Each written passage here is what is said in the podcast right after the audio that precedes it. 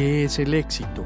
Hay muchas definiciones, pero para mí es lograr cumplir tus sueños, cambiar tu realidad.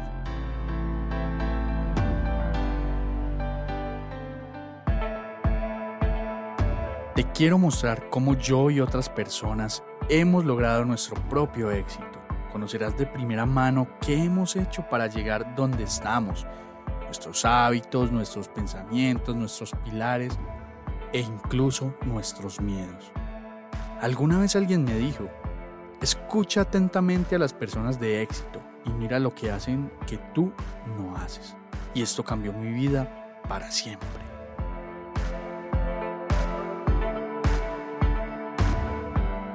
Bienvenidos a Invierte tu vida, el podcast donde hablamos de inversiones, finanzas y mentalidad.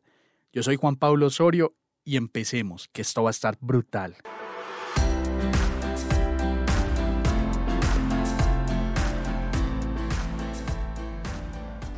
Si naciste de 1985 en adelante, quizás nunca escuchaste del UPAC. El UPAC era una sigla para indicar algo que se llamaba Unidad de Poder Adquisitivo Constante. Yo no lo conocía, lo conozco por historias de estudiantes que me han contado lo terrible que fue el UPAC. Quiero que pienses en los créditos hipotecarios en UR era como un UR, pero 100 veces peor.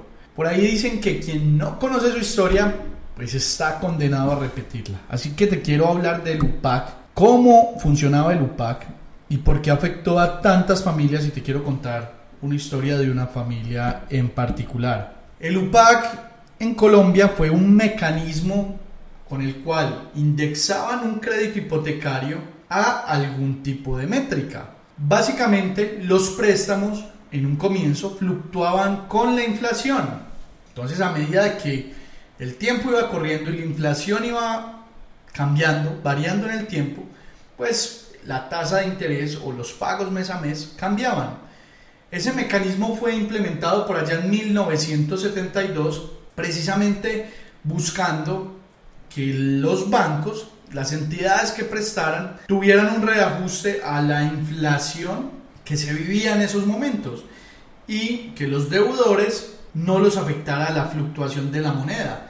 Entonces lo que buscaban era como mantener el poder constante de las cuotas del préstamo en el tiempo para los bancos, pero que ese aumento constante de las cuotas no afectara a los compradores, porque pues el salario no crecía al mismo ritmo del alza de los productos y servicios de la época.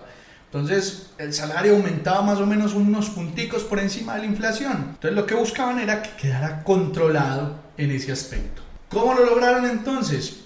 El sistema UPAC vinculaba ese valor de las cuotas de los préstamos a la variación del índice de precios al consumidor o IPC y adicional pues a otros indicadores económicos como la inflación porque recuerda que el IPC depende directamente de la inflación. Se dieron cuenta que el tema como que no iba tan bien, no estaba funcionando tan bien. Y por allá en 1994 le volvieron a echar mano a la métrica con la cual vinculaban ese número del UPAC, ese porcentaje del UPAC, y le metieron la DTF. Nosotros en Instagram hemos hablado de la DTF un par de veces. Y esto básicamente lo que hizo fue generar una crisis en los años subsiguientes fueron los años grises del UPAC de 1994 en adelante, porque la cuota se ajustaba muy seguido y buscaba reflejar esos cambios de vida, pero la DTF crecía mucho más rápido que la inflación. Eso significaba que en momentos de altas inflaciones, cuando estabas amarrado a la DTF, el préstamo aumentaba muy significativamente, mucho más rápido que la inflación. Y eso empezó a comenzar a generar un riesgo muy grande para los deudores. Y aunque el objetivo inicial del UPAC era precisamente proteger tanto a bancos como a deudores, con el tiempo estos ajustes a esa métrica y la alta inflación en Colombia llevó a que las cuotas de los préstamos crecieran tan rápidamente y de forma tan excesiva que muchas personas no podían cumplir con sus obligaciones. Esto llevó a una crisis financiera por allá en esa década de los 90 y en 1999 decidieron desaparecer el UPAC precisamente por esa alta inflación que se estaba viviendo. La gente no tenía cómo pagar su vivienda. Por allá entonces en los 2000, después del fin del UPAC, Colombia adoptó un sistema que hace exactamente lo mismo que el UPAC y que busca que los créditos fluctúen acorde a la inflación únicamente. No le metieron más métricas a esta nueva medición y de ahí fue que salió la UR. Muchas personas hoy en día conocen de la UR, que traduce unidad de valor real y que pues muchas personas hoy en día con las altas inflaciones que tenemos solo les prestan en UR, precisamente porque la UR te permite una tasa de interés mucho más baja porque el banco tiene una protección real contra la inflación con esa unidad de valor real. A medida que la inflación sube, la tasa de interés también va subiendo. Entonces, ¿dónde radicó el problema? Que la tasa de interés creció y creció, pero no lo hacía al mismo ritmo del salario de las personas. Entonces el UPAC tenía un aumento con una pendiente muy alta, porque dependía de IPC, luego de DTF, y el alza de los salarios no crecía al mismo ritmo, era una pendiente más plana. Lo que generaba básicamente era que a la gente le subieran el salario, la inflación más unos puntos y el crédito subiera la tasa de interés 10 puntos por encima del aumento, por ejemplo, que les hacían eh, del salario mínimo. Entonces, la tasa se amarraba de unas métricas económicas que crecían muy rápido, más rápido que la inflación, y eso de esa forma no podía funcionar. De aquí a que fuera muy importante que el sistema estuviera amarrado a la inflación y no a métricas como la DTF o como el IPC, porque la inflación subía, pero normalmente el salario en el país sube unos puntos por encima de la inflación. Entonces, de esta forma, iba a ser muy útil que ese sistema estuviera amarrado a la inflación porque le podía permitir a la gente tener casa propia.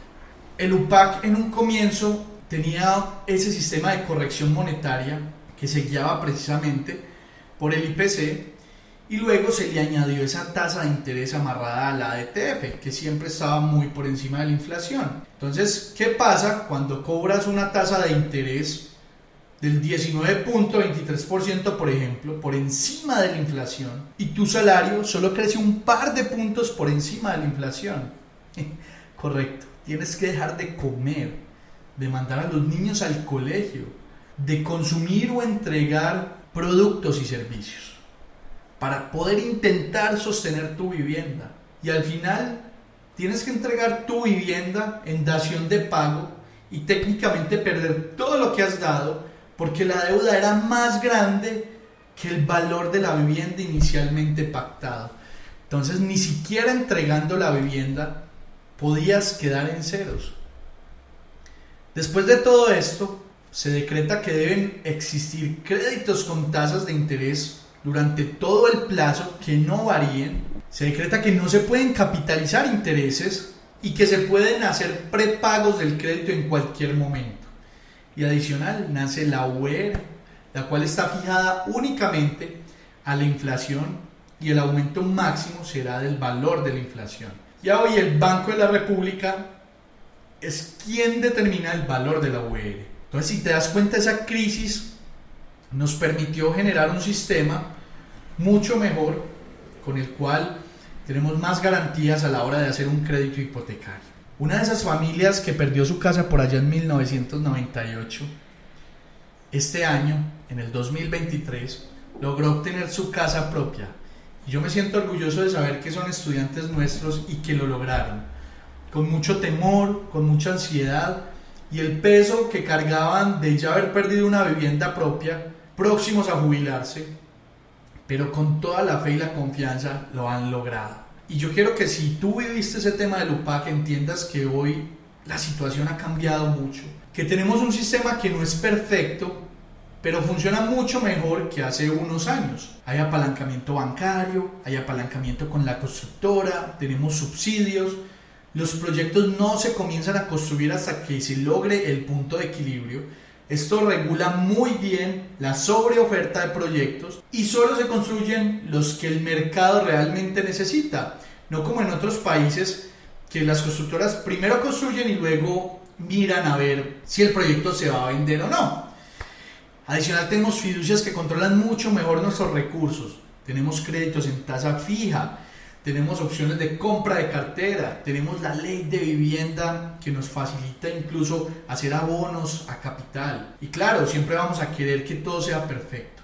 Pero seguro en noticias aún escuchamos historias trágicas y tristes. Pero hoy por hoy nuestro sistema de adquisición de vivienda es mucho más sólido que en muchos países, incluso con las tasas de interés tan altas que tenemos particularmente en nuestro país. Hoy comprar vivienda en Colombia es mucho más seguro que hace unos años. Tenemos más garantías que antes. Tú no has comenzado a invertir o a comprar esa primera vivienda. No has empezado a construir ese patrimonio, ese capital. ¿Qué estás esperando? ¿Qué te ha limitado? Porque hoy te aseguro que tenemos un sistema mucho mejor que hace unos años. Y recuerda que invertir es para todos. Nos vemos.